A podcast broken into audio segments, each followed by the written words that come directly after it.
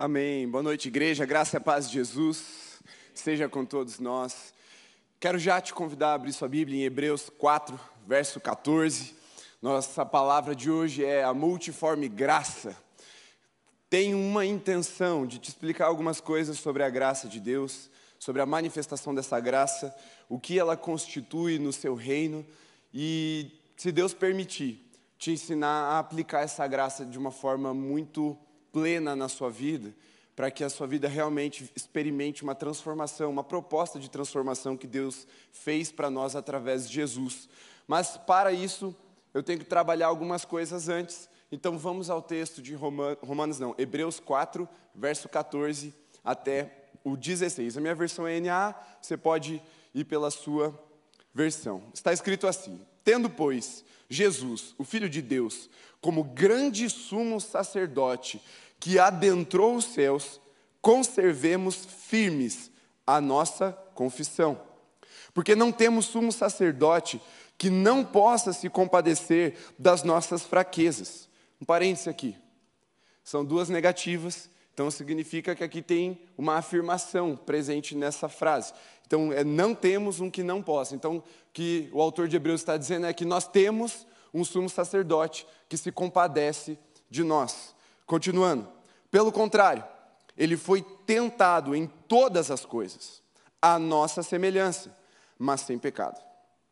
Portanto, aproximemo-nos do trono da graça com confiança, a fim de recebermos misericórdia e encontrarmos graça para a ajuda em momento oportuno. Feche seus olhos por um instante, vamos orar. Senhor, essa graça, ela é especial para nós. E nós não abrimos mão dela. Pelo contrário, nessa noite decidimos nos deleitar naquilo que o Senhor um dia decidiu derramar sobre nós, de uma forma superabundante. E eu peço, Senhor Jesus, que o Senhor abra o nosso entendimento, porque aqui, eu creio que aqui está o caminho para nunca mais vivermos cativos de nada que seja menor do que o próprio Senhor Jesus nas nossas vidas. Para que nenhum ídolo roube mais o nosso coração, para que nenhum pecado nos escravize, para que nenhuma preocupação nos roube a paz, para que os nossos olhos sempre estejam no Senhor. Eu sei que a tua palavra é viva e eficaz. A tua palavra mesmo diz e testemunha disso, e nós nos apegamos a essa verdade. Por isso, Senhor, vivifica o nosso espírito pelo poder da tua palavra nessa noite, em nome de Jesus. Amém. Amém.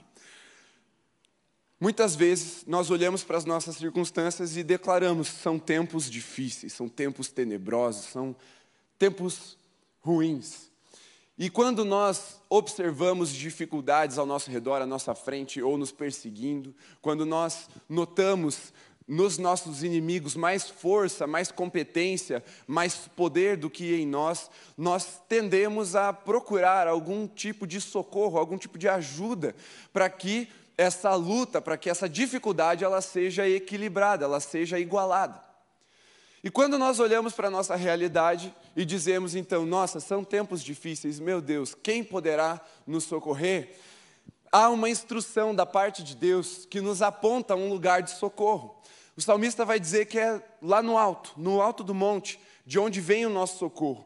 Mas também no alto desse monte, Deus estabeleceu um trono de graça, que Ele nos convida a ir até a presença dEle, nos achegarmos, nos aproximarmos dEle, para que então recebamos essa misericórdia, esse socorro, essa graça no tempo certo, no tempo de oportunidade, em tempo oportuno. O que é um tempo oportuno? é um tempo da nossa vida. Porque o trono de Deus ele permanece para sempre, ele veio antes de nós, ele estará presente muito depois de que a terra passar, mas no tempo em que nós estamos aqui na terra, nós precisamos assumir uma parte dessa responsabilidade, que é o que? Nos aproximarmos para desfrutarmos ou usarmos dessa oportunidade que Deus está nos dando de recebermos essa graça, recebermos essa misericórdia e sermos socorridos durante a nossa vida. Porque depois que morreu, você não tem muito mais o que fazer, é só esperar o tempo do juízo. Antes de nascer, não, vamos lá, ninguém é tão ansioso assim e começa a resolver os problemas antes de nascer, não tem como. Bem verdade que muitas vezes nós projetamos isso sobre os nossos filhos e vamos, não, vou ajeitar tudo para ir depois de ter filho ele já nascer preparado ou sem nenhum problema para resolver, mas a nossa oportunidade está delimitada. Está delimitada ao tempo de vida, aos 80, 90 anos mais ou menos que nós passamos aqui nessa terra. E a graça de Deus, ela é abundante sobre nós, abundante sobre a terra de uma forma geral. Essa graça, ela não é simplesmente um atributo do coração de Jesus, mas ela constitui o trono sobre o qual ele reina sobre sua igreja e sobre toda a terra. E isso é importante você entender nessa noite. Quem aqui consegue rapidamente assim, ó, pensar e responder e me descrever a cadeira presidencial? Em detalhes assim, conta para mim como que é a cadeira do presidente. Você não sabe. Se você sabe, você é meio esquisito. Por quê?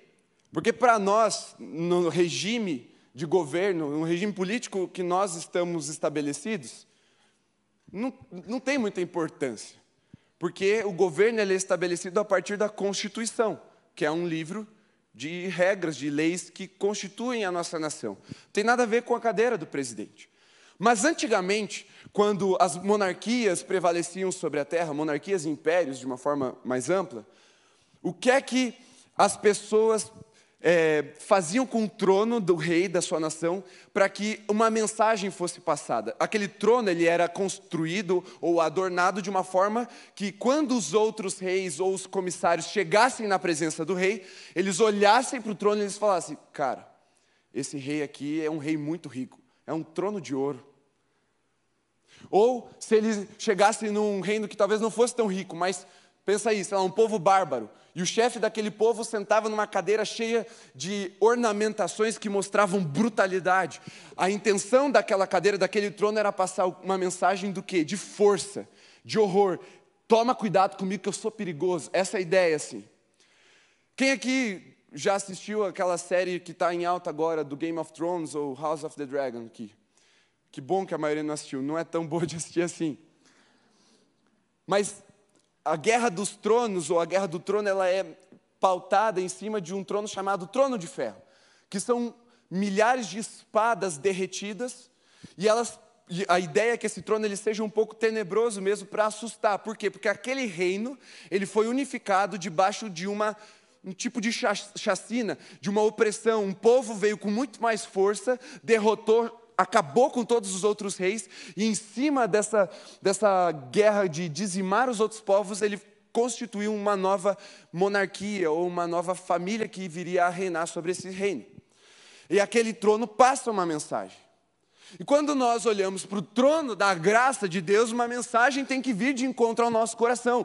Ei, o nosso Deus, ele reina, ele governa pautado, baseado, assentado sobre um lugar de graça.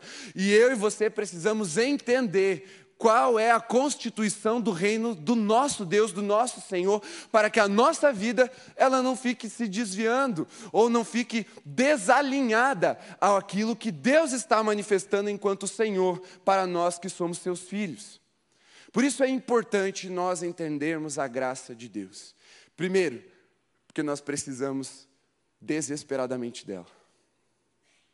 Se você ainda não entendeu isso, essa noite você precisa entender o quanto você precisa, o quanto você necessita desesperadamente da graça de Jesus na sua vida. A segunda coisa que você precisa entender, o porquê que a graça é tão importante, é porque é a forma como Deus se relaciona conosco. E toda a dinâmica que Deus estabelece com o seu povo é para gerar, é, é para provocar um relacionamento e ainda de intimidade. Deus fala de diversas formas. Deus fala no topo de uma montanha, Deus fala com a chuva, Deus fala através de uma voz no nosso coração, mas Ele escolheu um povo para ele se relacionar de forma íntima, para que na figura de Moisés visse face a face, e depois, quando Jesus veio encarnado, para que nós tocássemos, tivéssemos essa intimidade, essa proximidade com Ele. Então a graça de Deus, ela é para gerar aproximação entre nós e Ele. É para que, como o pastor Sebastião explicou nessa manhã, respondendo a uma besteira que foi falada por um coach famoso, não é Deus que foi liberado depois que o véu se rasgou e agora ele pode se manifestar. Deus sempre pôde se manifestar da forma que ele quisesse. Deus não está contido em nada, nada pode conter o nosso Deus, mas ele escolheu se manifestar em um lugar específico de forma íntima, de forma revelacional para um povo que ele escolheu. Mas é óbvio que ele se manifestava de outras formas em outros lugares e ele nunca esteve preso, nunca esteve contido a nada. Pelo contrário, aquele véu, ele simbolizava a separação, o impedimento que eu e você tínhamos tínhamos de estar na presença de Deus. Mas esse lugar chamado Santo dos Santos, que é a projeção da sala do trono, o lugar onde Deus habita para governar, onde Deus manifesta a sua glória, Deus abriu o caminho através de Jesus, ou melhor, Jesus abriu o caminho até Deus na sua própria carne. A sua carne foi rasgada, por isso o véu se rasgou e ele nos deu acesso a essa presença.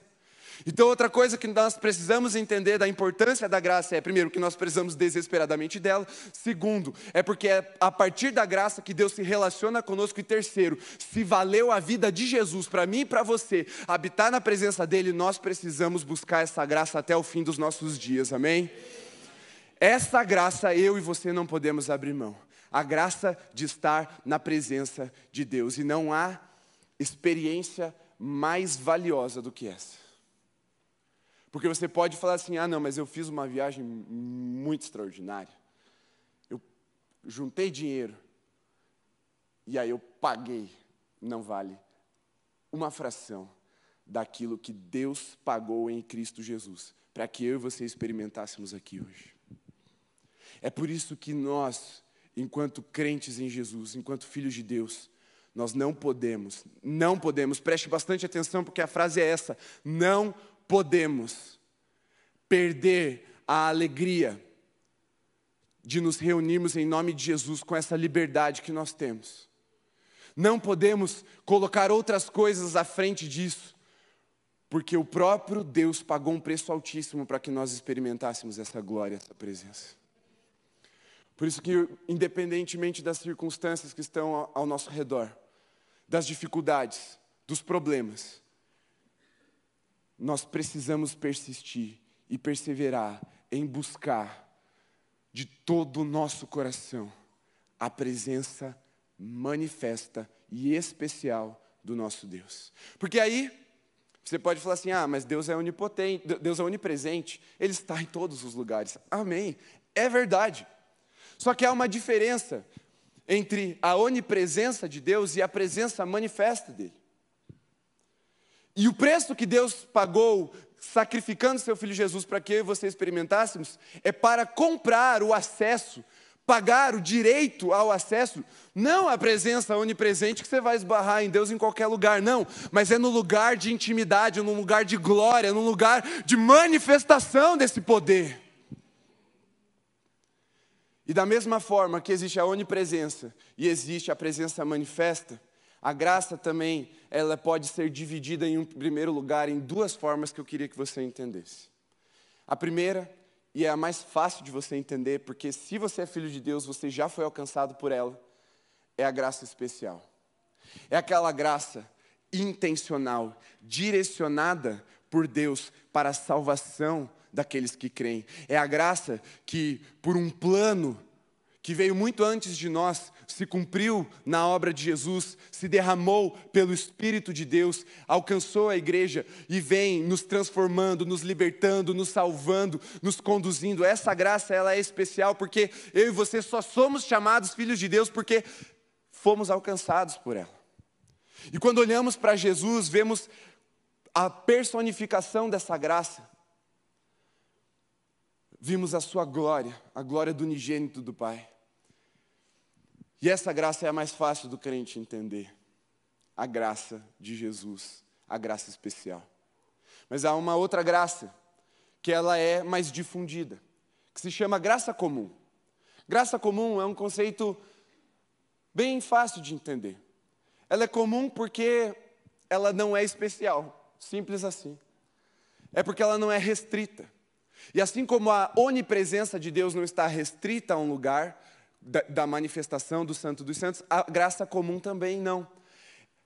Deixa eu te dizer uma coisa. Mesmo que não seja na igreja, se algo bom acontece no mundo, pode ter certeza que a origem desse algo bom é o Senhor Jesus, é o nosso Deus. Porque o diabo não pode fazer nada bom. Ele só pode corromper, ele só pode enganar, ele só pode destruir, ele só pode matar. Ele não tem a habilidade de criar nada bom. Por isso, se algo bom acontece, saiba, foi graça de Deus. Ah, mas ele não é crente, ou ela não é crente, ou aquelas pessoas não, não são da igreja. Graça comum. Vou dar um exemplo bem bobo de graça comum para você: escada rolante. Sim, é algo bom.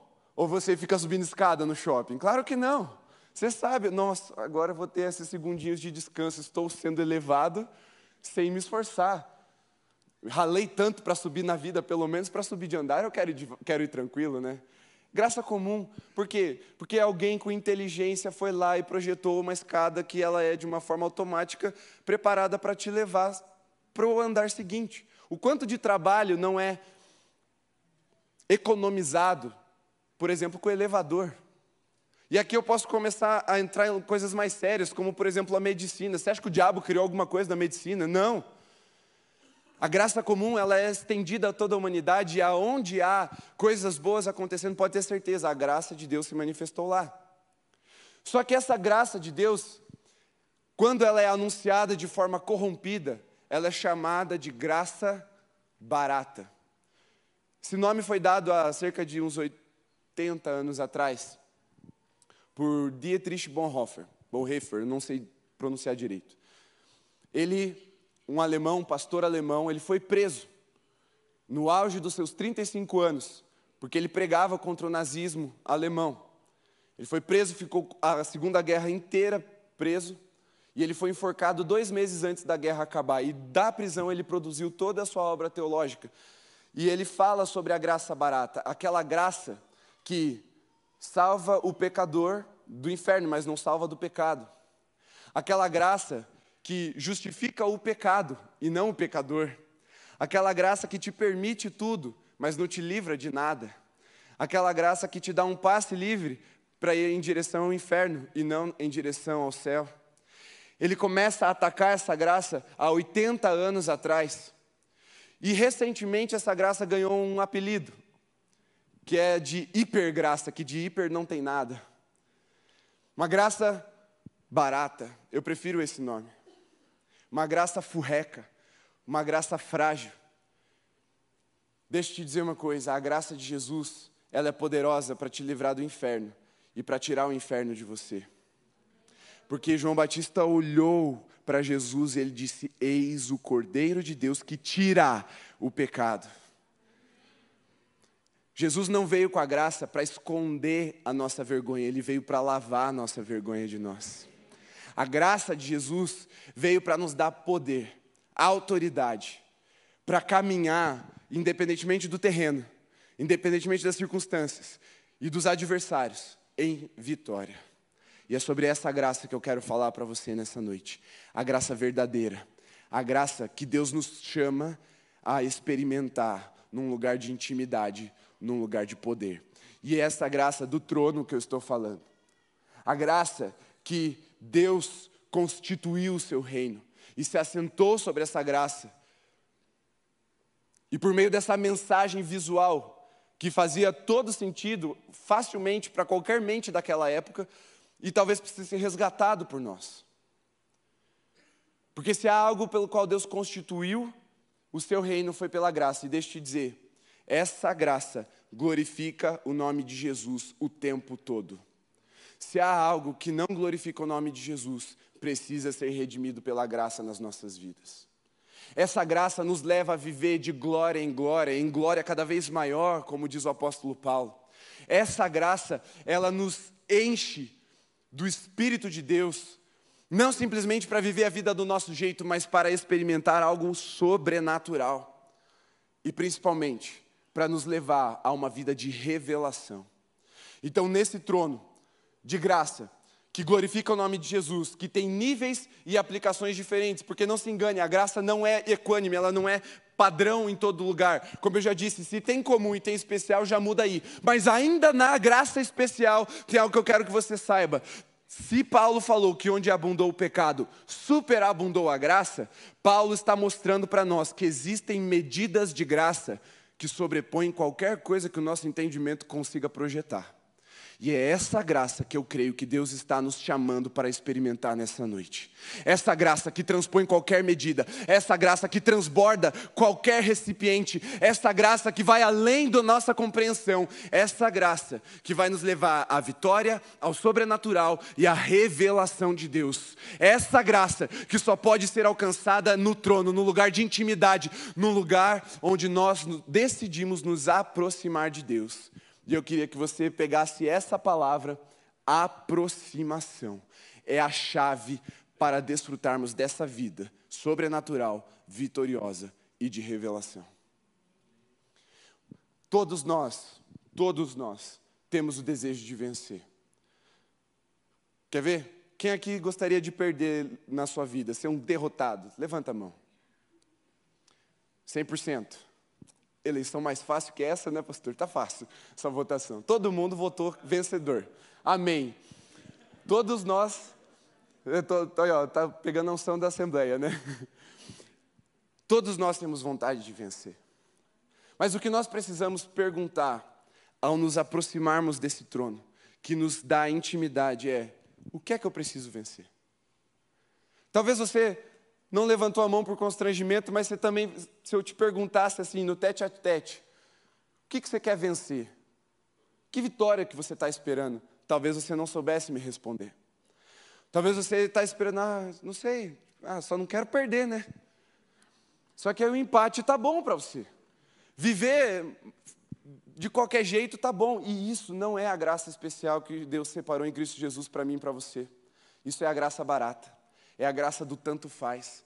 É a graça que não transforma. Você precisa acessar esse nível especial de graça nessa noite, para que o teu desejo de vencer faça você cerrar os seus dentes, cerrar os seus punhos e ir à luta, porque o reino de Deus se conquista com muito esforço. Quando a palavra de Deus fala disso, fala de violência ou de esforço aqui, está falando de que precisa de uma determinação implacável, uma perseverança que não, não diminui, uma perseverança que não cessa.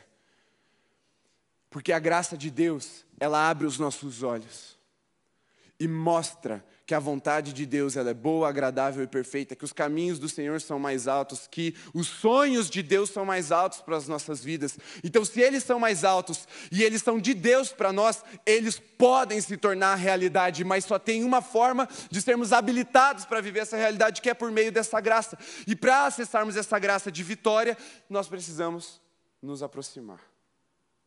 A aproximação é a chave da vitória. Porque deixa eu te dizer uma coisa. Se tem alguém que não perde, esse alguém é Jesus. Jesus está assentado num trono de glória e de graça, porque ele venceu. E ele não venceu temporariamente, ele venceu, ponto. Esse é o final da história. Ele venceu. E só há uma forma de andarmos vitoriosos: é andarmos próximos de Jesus, é andarmos próximos do trono da graça de Deus. E aí talvez você esteja pensando assim: poxa, mas o que eu preciso vencer hoje é o pecado. Sim, é um grande inimigo que nós precisamos vencer diariamente.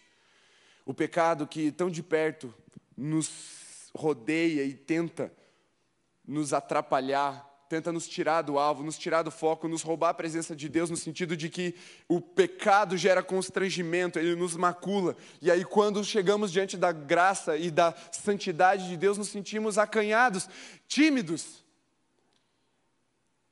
Esse inimigo precisa ser vencido na vida da igreja de Jesus.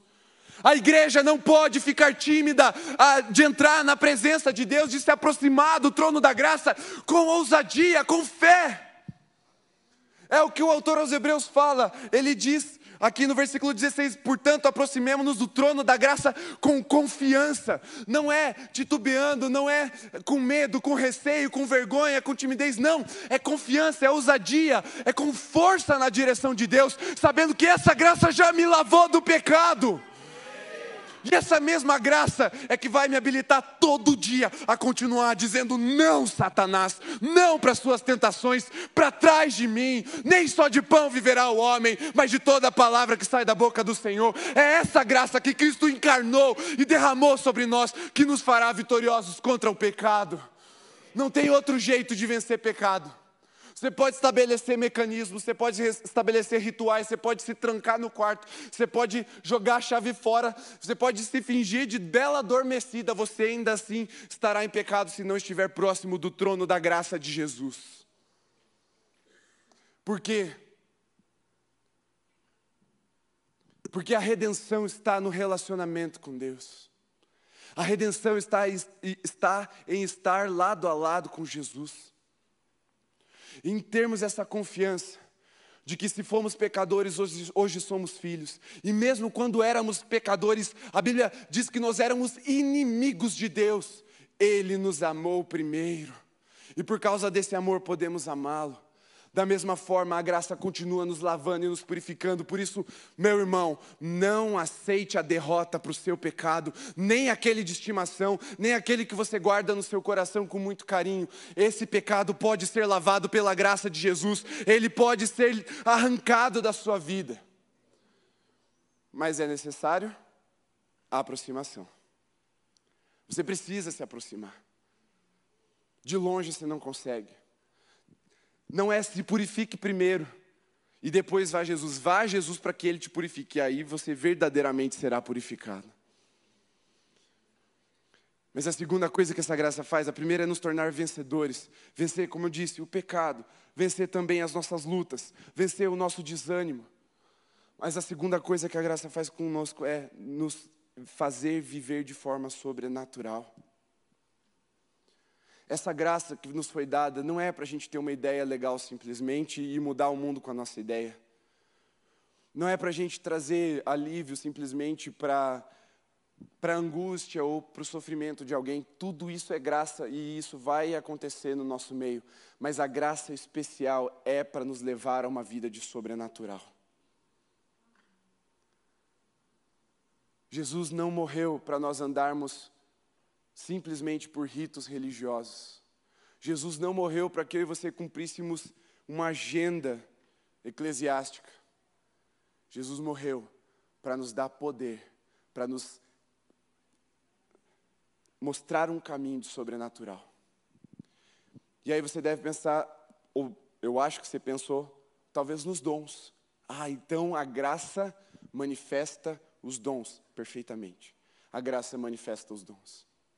Os dons vêm para a edificação da igreja. Os dons vêm, vêm para que nós não fiquemos tentando fazer coisas para Jesus na força do nosso braço, mas para nos habilitar, nos capacitar sobrenaturalmente para fazer algo que precisa, preste atenção, precisa fazer os nossos queixos caírem. Eu e você precisamos ofertar coisas a Jesus, entregar a Ele a nossa vida de uma forma que aquilo que Ele vai fazer através de nós, pelo poder da graça, faça até os nossos queixos caírem, até os nossos olhos se arregalarem, impressionados, porque nós sabemos que nós não temos essa capacidade.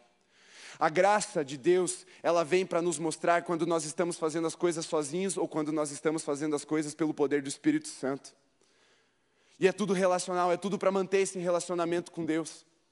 Então, quando essa graça me leva a viver no sobrenatural. Eu sei que Deus está comigo. Eu sei que essas coisas não podem ser feitas por mãos humanas, por esforço humano. E foi nesse nível de poder que Deus deu início à sua igreja em Cristo Jesus com o derramar do Espírito Santo. Foi deixando todo mundo de queixo caído. As, as, primeiras pessoas que viram a igreja ali com o Espírito Santo os tomando, ficaram perplexos, Falaram, tem que ser vinho isso aí, não está certo. Está todo mundo bêbado, mas alguma coisa está acontecendo. Deixava os religiosos de queixo caído, falava, não, não pode ser, esse cara, ele era, uh, ele era paralítico de, de, nascença, ele era cego de nascença, ele tinha doenças de nascença, ele já era velho, como que agora ele está andando, como que agora ele está enxergando?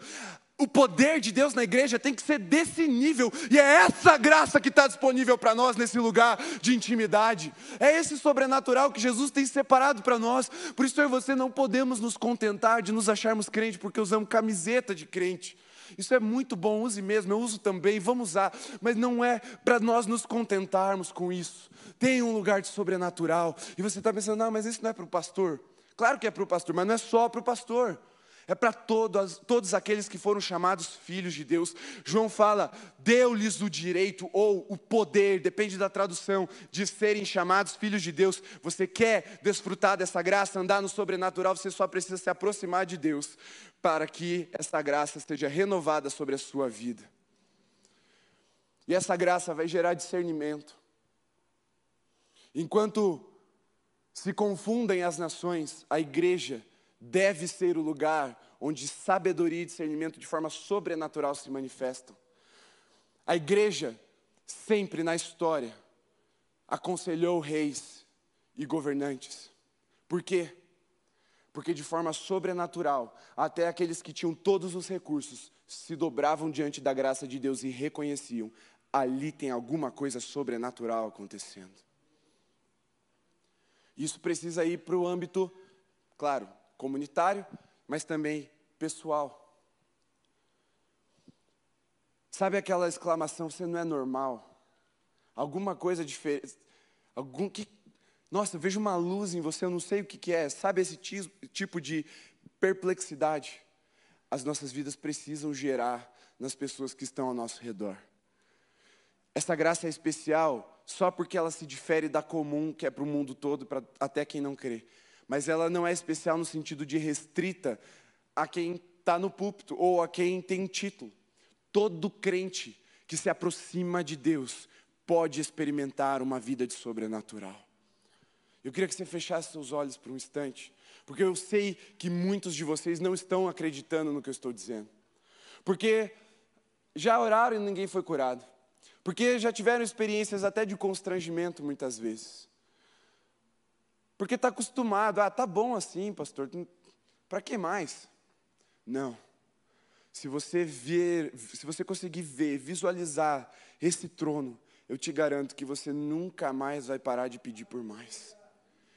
Então, tente por alguns instantes começar a imaginar o trono de Deus agora um trono constituído em graça. Por isso, as mentiras, os enganos, as acusações, as vergonhas estão sendo lavadas de você à medida que você caminha. Comece a se imaginar dando passos na direção desse trono. Não fique tímido diante dessa luz santa que emana desse trono.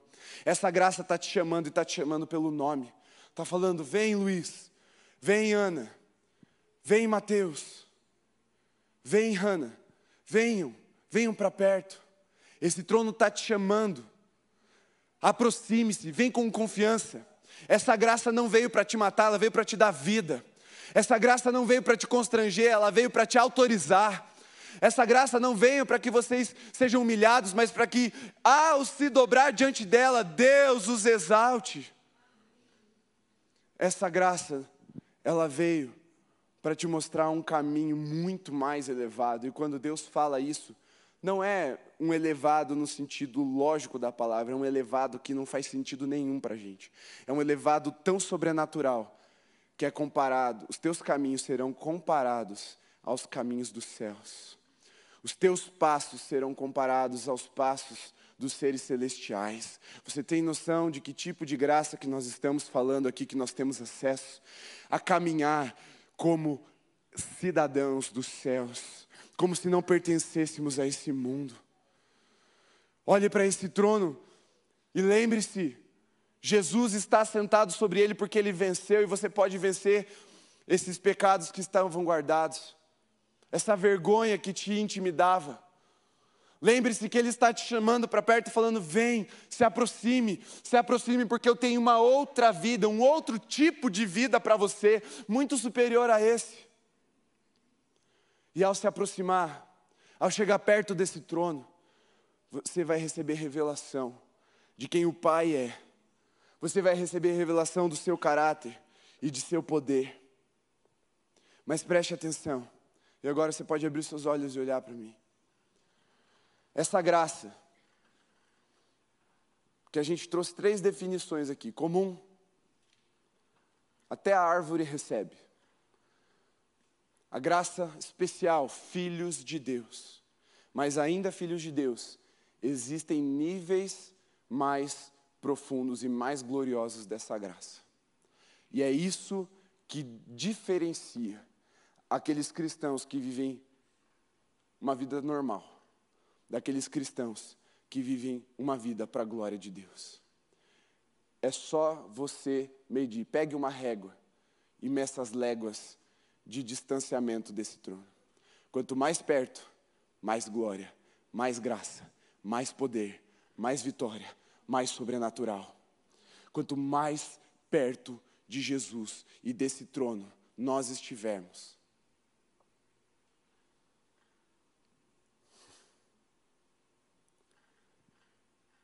mais celestial será a nossa vida.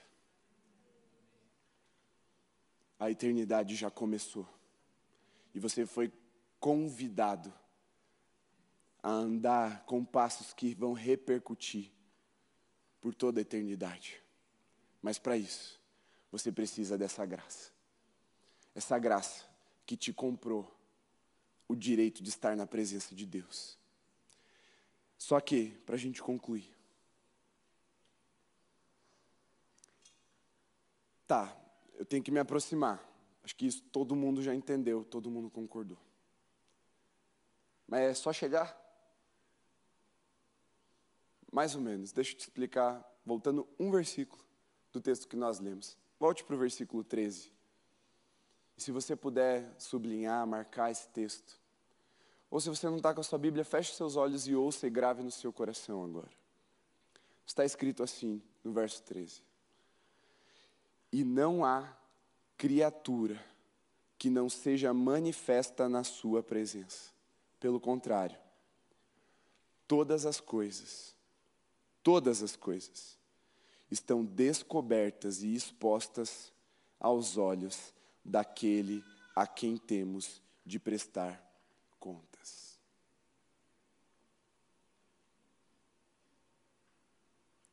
A aproximação só acontece com nudez.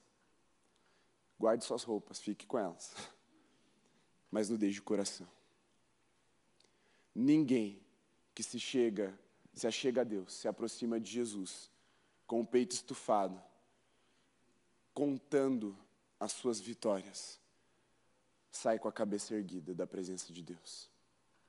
Mas todos aqueles que se chegaram a Deus quebrantados, Deus os aceitou, Deus os acolheu, Deus os redimiu e Deus os exaltou. Vou te dar dois exemplos. O jovem rico, Senhor, o que, que eu faço para herdar a vida eterna? Guarda o mandamento, guarda a lei do Senhor, vigia. Não, tudo isso eu já faço. Não, porque eu faço bem. Não faço de qualquer jeito igual aos outros. Eu, eu faço bem faço isso, faço aquilo, faço aquilo, faço aquilo. Jesus mostra o pecado do coração dele. Tudo bem, você faz tudo isso, mas você tem um ídolo entre eu e você. Vende todos os teus bens, dá aos pobres e me segue. E o jovem sai triste. Ele não conseguiu se despir da sua imponência, do seu orgulho. Ele não conseguiu se despir dos seus feitos religiosos ele chegou diante do Deus encarnado e quis mostrar a carta de crédito que ele tinha com Deus. Isso repele do trono da graça. A única forma de nos aproximarmos do trono da graça é com nudez de coração. A única forma é chegar falando: Senhor, eu preciso desesperadamente da Sua graça. Eu preciso de Ti. E o que é se aproximar? Não, de fato, beleza, pastor, mas que direção que eu caminho? Para lá, para cá, para cá, aqui no altar da igreja? Talvez você precise de algo um pouco mais prático. O como você entendeu, com nudez de coração. É necessário quebrantamento. E a outra história que eu quero te contar é a do, daquela parábola que Jesus conta do fariseu e do publicano. O fariseu caminhou na direção do altar, chegou mais perto, estufou o peito. Senhor, obrigado porque eu não sou como os pecadores. Eu sou dizimista, eu guardo a tua lei. Olha só como eu tenho vestes boas, como eu sou bonito, como eu vou na igreja todo domingo. Olha só como eu sou a quinta geração de crentes, aleluia, consagrados ao Senhor. Olha só, Senhor, desde o berço da minha mãe tenho te servido. Obrigado porque eu não sou como aqueles miseráveis que estão agora se convertendo. Meu Deus, ó, perderam metade da vida no mundo. enquanto isso, mais para trás, um publicano pecador, chorando, e batendo no peito, falando: Senhor, tem misericórdia de mim, porque eu sou fraco e pecador. Jesus fala para os seus discípulos e para a multidão que ouvia: Esse que chorava desesperado, batendo no peito, reconhecendo a sua miséria, despido de tudo que ele poderia apresentar, de todas as justificativas, esse saiu justificado da presença de Deus. O outro, o outro foi rejeitado. É para todos os filhos. Mas só tem uma forma de se aproximar desse trono. Porque esse trono é de graça, mas ele não é bobo, como muita gente acha que graça é, sinônimo de, de ser bobo. Não é.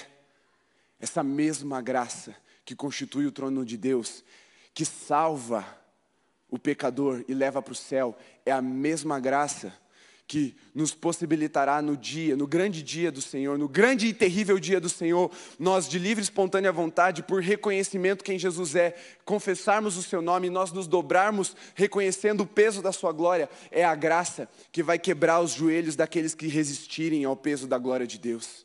É a mesma graça que faz divisão entre aqueles que se levantam para ferir o oprimido, para atacar a viúva, para atacar ah, o órfão, aqueles que se levantam para ferir a noiva de Jesus, é a mesma graça que vai colocar um limite, falando: não, daqui vocês não passam, basta. Essa é a graça de Deus, ela não é boba, ela não é ingênua, é uma graça soberana, é uma graça poderosa, é uma graça que ela sustenta o reino contra todos os inimigos do Senhor. É uma graça que exige de nós verdade e sinceridade. Nós não podemos chegar diante de Deus achando que vamos enganá-lo. Só há uma forma, uma, de nos aproximarmos: é com nudez de coração. Pode ficar em pé, feche seus olhos por um instante, ainda no seu lugar, a não ser que, claro, você já tenha entendido essa palavra e queira gerar essa aproximação agora. Se você tem esse desejo de gerar essa aproximação, deixe seu lugar e venha aqui à frente.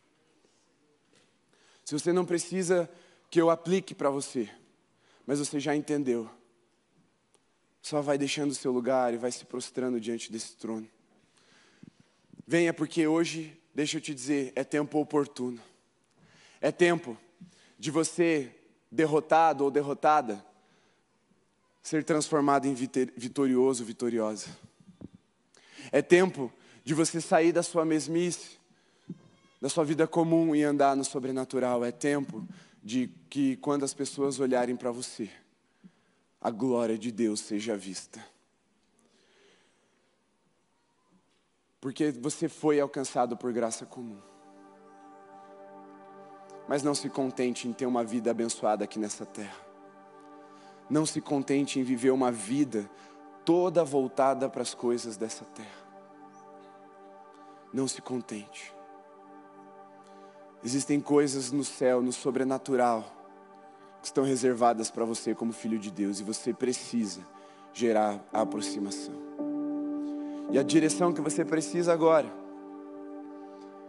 é, tá, eu preciso ir nu diante de Deus, mas qual é o caminho que eu tenho que percorrer? É o caminho da adoração. E eu quero concluir com isso, porque esse foi o objetivo de toda essa palavra. A ideia está centrada na aproximação. Mas você precisa entender que a única forma de se achegar a Deus é no caminho da adoração verdadeira. Porque você pode fingir a vida toda, mas em nenhum momento Deus vai se enganar. É hora de experimentarmos essa adoração que vai além do que os outros estão pensando de nós. Essa adoração que tira as nossas mãos dos nossos bolsos, que descruza os nossos braços e nos faz nos render diante dele. É essa adoração diária, porque não está ligada só à canção. Não está. Deixa eu te dizer uma coisa. Você acordar amanhã de manhã e reservar a primeira hora do seu dia para ler a palavra e para orar, é a adoração que Deus gosta. E você talvez precise hoje fazer um compromisso de se achegar ao trono dessa graça. Para te dar poder para vencer até o seu sono.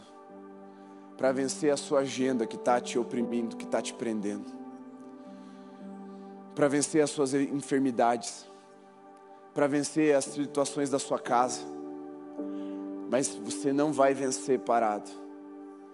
Você não vai vencer estático, inerte a graça está acessível, o véu já rasgou. O convite é venha, venha acessar esse nível maior, mais profundo da graça de Deus.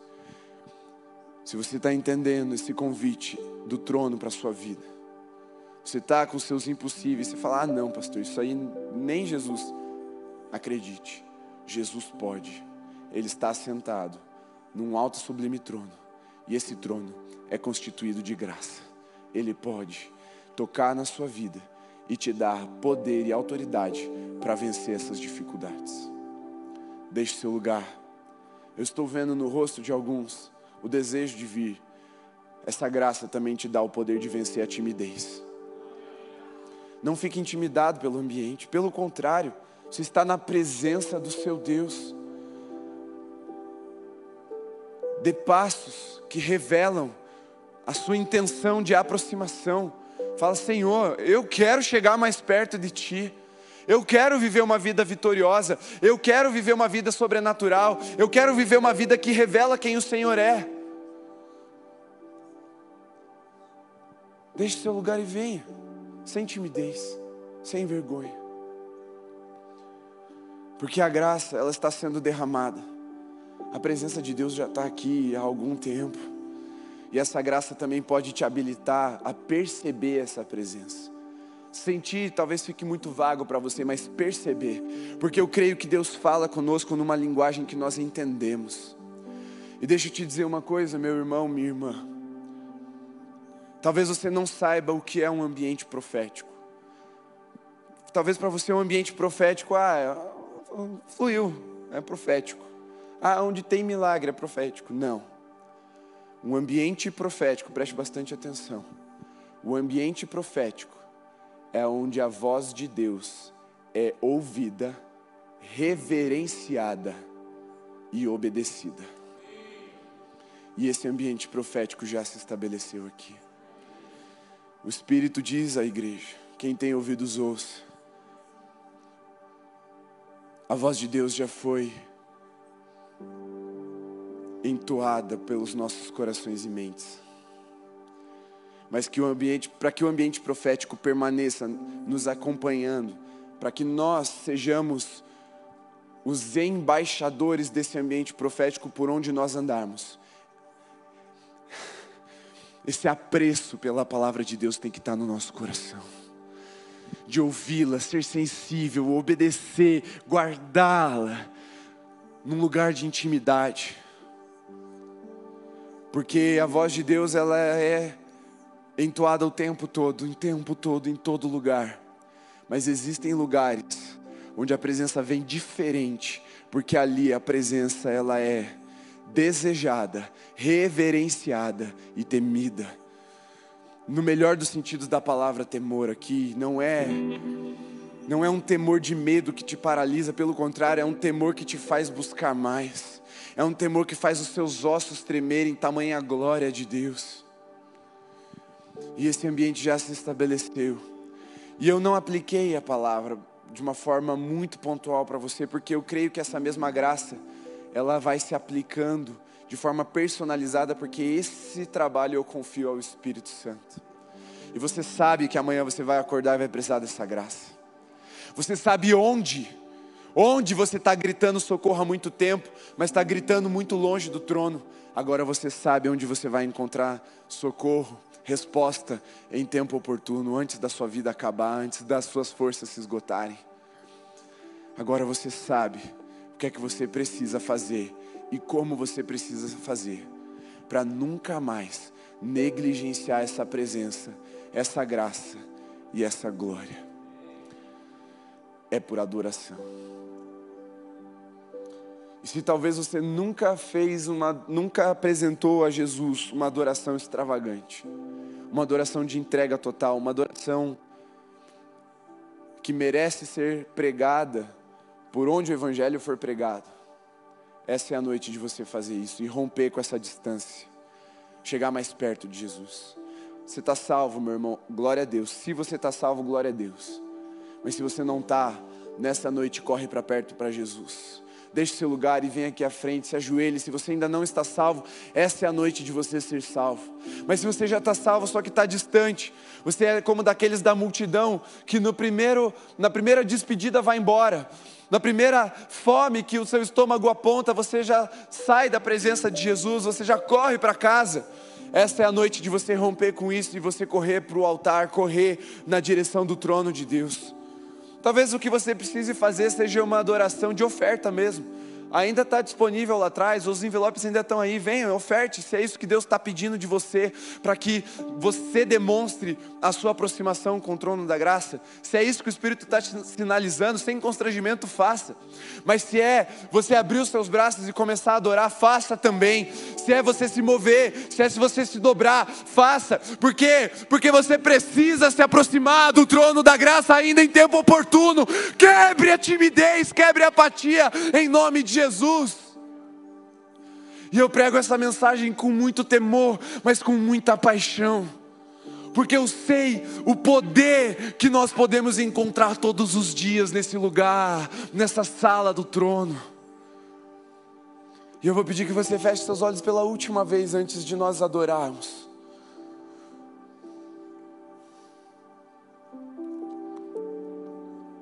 E eu quero ler novamente o texto. Está assim escrito: e não há criatura que não seja manifesta na Sua presença. Pelo contrário, todas as coisas estão descobertas e expostas aos olhos daquele a quem temos de prestar contas. A graça não é barata, porque um dia nós vamos prestar contas.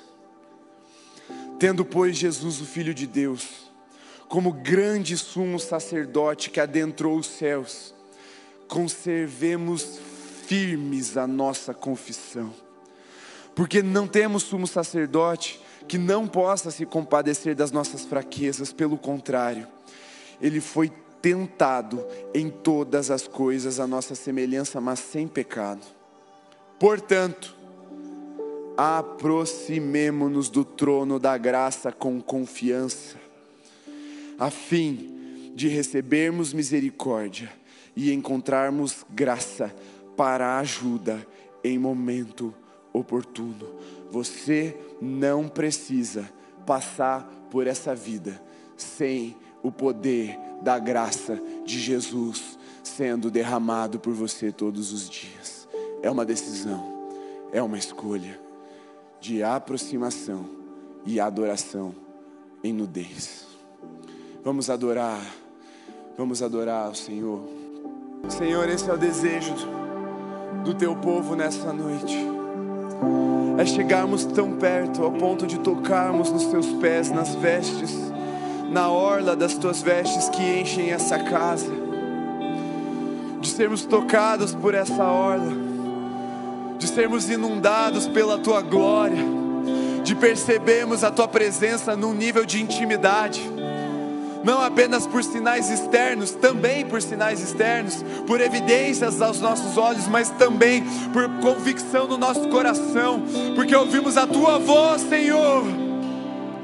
como filhos que se aproximam da graça, do trono da graça, para nos tornarmos vencedores em Cristo Jesus. Vencemos as nossas lutas, nossos pecados, nossos adversários, para andarmos numa vida de sobrenatural, um lugar onde o fardo é leve e o jugo é suave, uma vida toda diferente, um tipo todo diferente de vida, que revela quem o Senhor é que revela que nós não somos desse mundo, mas peregrinos dessa terra, porque temos uma pátria celestial.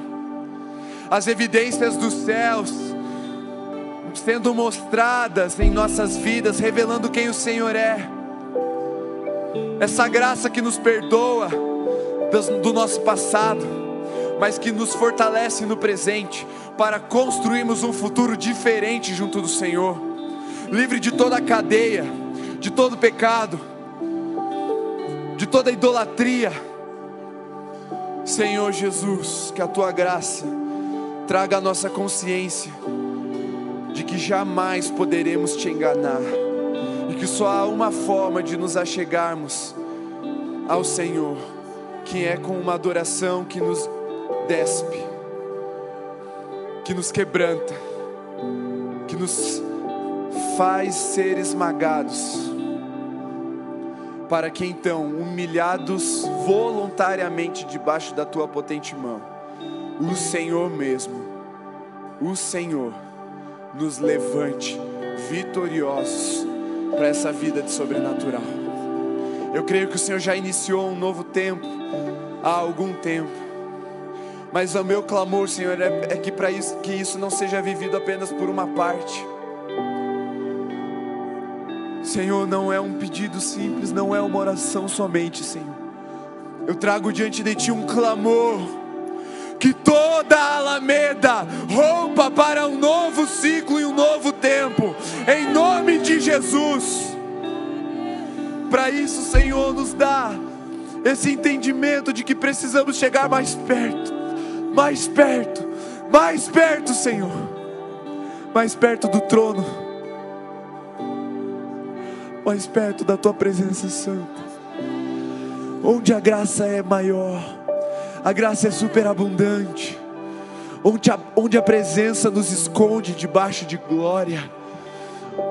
Ah, onde as nossas vontades são esquecidas, tamanha glória da tua vontade sendo revelada, onde os nossos desejos são subjugados, tamanha doçura dos desejos do Senhor e dos sonhos do Senhor para as nossas vidas onde a nossa religiosidade ela é rasgada como vestes sendo eliminadas, para que vestidos de humildade, como panos de saco, nos acheguemos diante do Senhor. Cinza sobre as nossas cabeças, para o óleo que está guardado aí no céu seja vertido sobre nós. O óleo da nova alegria, um óleo fresco, um óleo de renovo um óleo de poder, um óleo de autoridade. Senhor, eu já posso perceber esse óleo sendo derramado sobre as cabeças aqui nesse altar,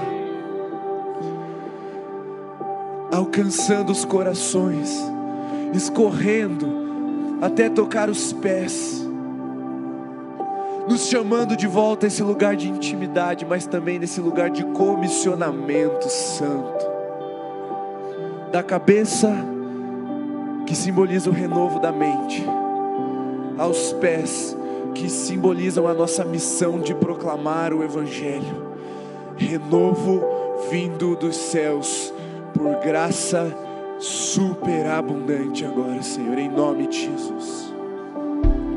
E que a tua graça preserve em nós esse temor de querermos ouvir a tua voz de reverenciarmos, apreciarmos essa voz, mas também de obedecermos essa voz para que ela continue renovando a revelação sobre nós. Em nome de Jesus.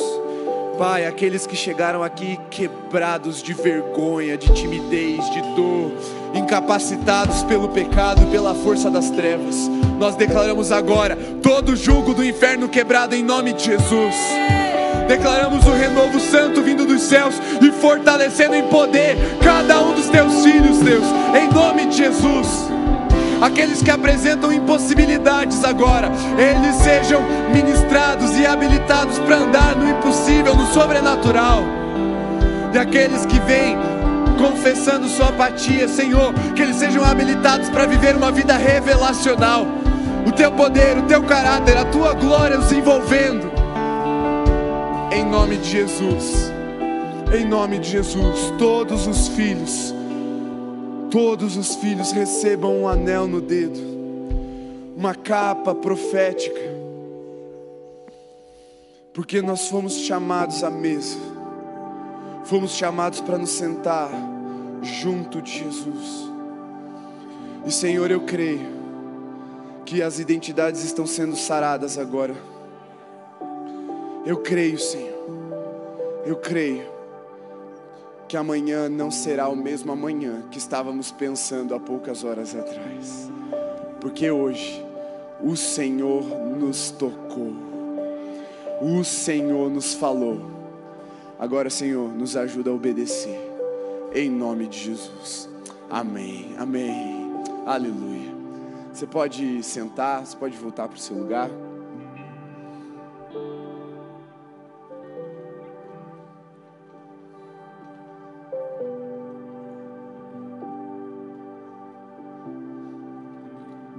Eu vou orar para a gente encerrar o culto e você então estará abençoado, liberado. Mas eu queria ter um tempo especial com algumas pessoas aqui que eu queria chamar. Se você precisa de uma, uma oração de imposição de mãos porque você está enfermo ou porque você está desesperado e esse socorro precisa chegar hoje na sua vida. Se você tem uma situação assim, eu vou pedir que você daí, quando nós encerrarmos, você venha até o é altar e algumas pessoas vão ficar aqui preparadas para orar por você, tá bom? Para que ninguém saia daqui pensando, ah, mas eu precisava de um pouco mais. Se você precisa desse um pouco mais, nós vamos orar especificamente por você. Eu creio que ninguém precisa sair vazio da presença de Deus. Ninguém precisa sair ainda angustiado da presença de Deus. Eu creio que hoje a resposta pode chegar. E se você também crê e precisa disso, ao final você vem aqui e alguém vai orar com você para que você seja ministrado dessa forma. Sim, sim. Depois que orar aqui já pode fechar. Coloque suas mãos assim como no ato de quem recebe. Que o amor de Deus, o nosso Pai, que a graça transformadora do nosso Jesus e que a comunhão do Espírito Santo, poder do Espírito Santo seja sobre você. Seja sobre a sua mente para a renovação dela. E seja sobre o seu amanhã para que você nunca mais se afaste desse trono. Hoje e até que Jesus volte. Amém. Amém. Deus abençoe. Vocês estão liberados na graça e na paz de Jesus. Se você precisa, deseja essa oração.